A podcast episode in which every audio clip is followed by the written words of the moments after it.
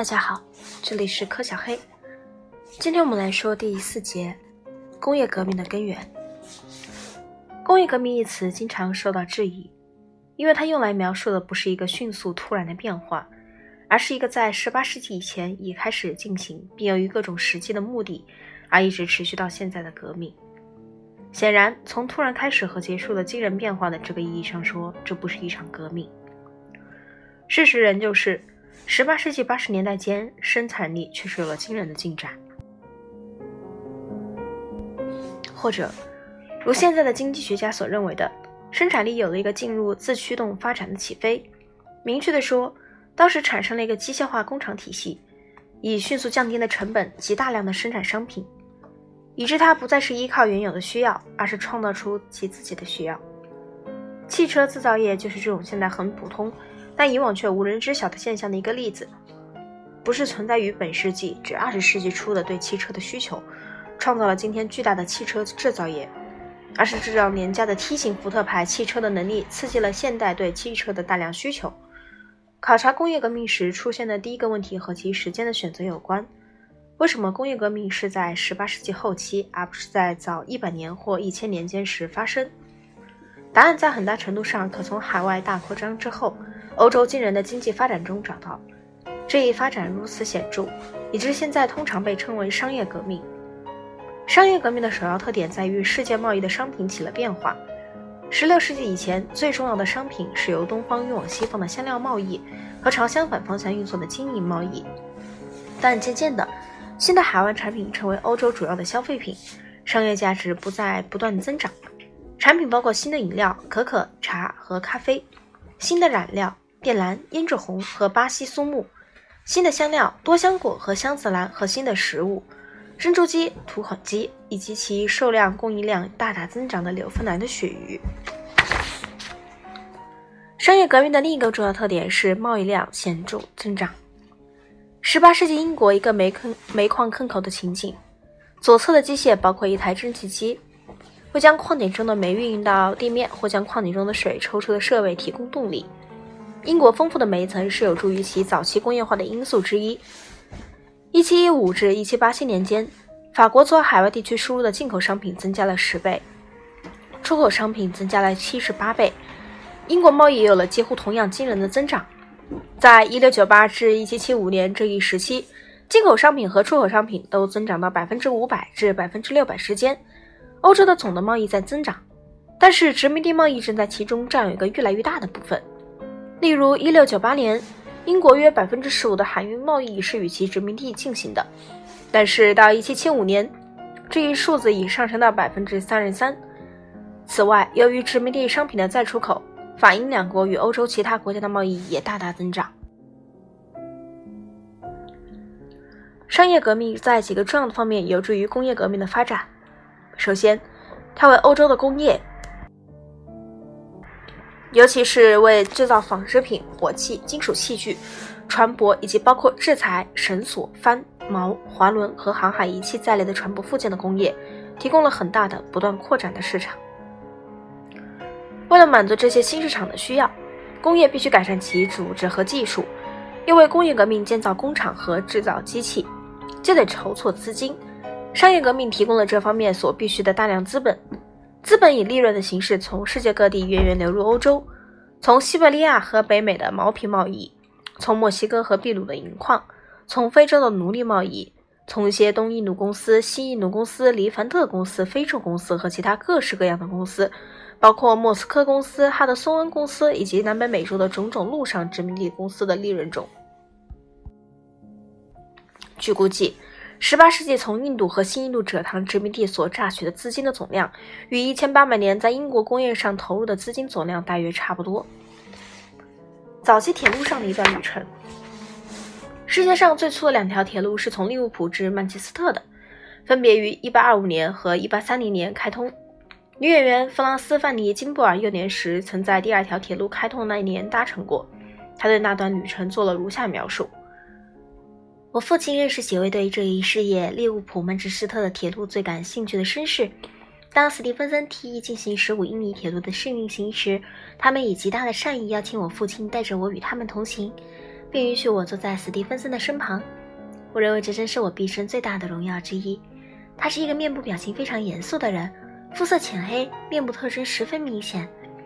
有人向我们介绍将要带着我们在铁轨上奔跑的小小发动机，这个总是让我想去拍拍它的发着喷气器的小动物，现在就套在了我们的车厢上。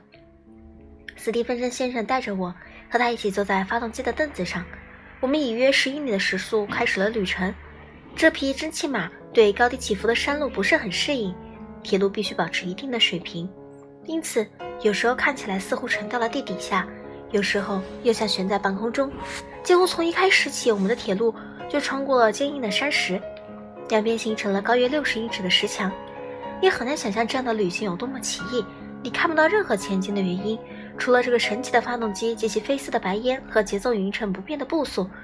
我们只打算走十五英里，这个距离足以展示发动机的速度了。走完这段多时的窄路之后，我们发现自己已高出河岸十到十二英尺。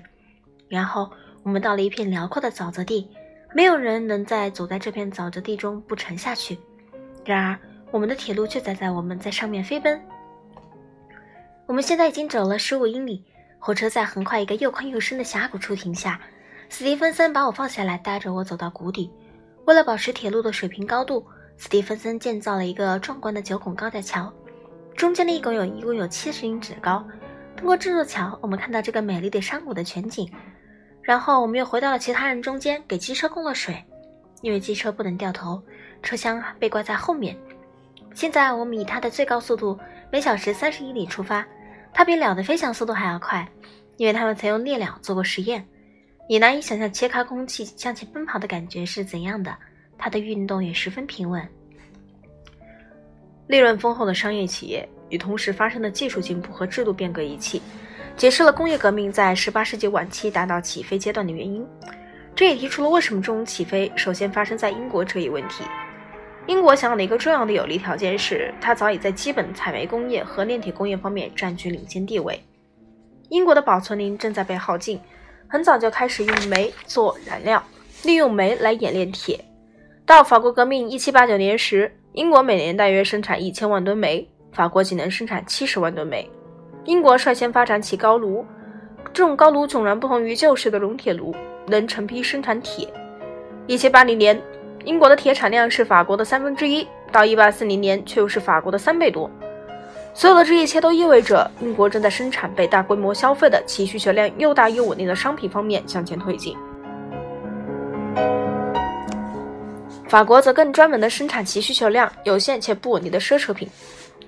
英国还拥有更多的可做工业革命的资金的用的流动资本，源源流入英国的商业利润比流入其他任何国家的都多。英国的宫廷支出和军费支出较法国的低，因此英国征税较少，政府财政状况较好。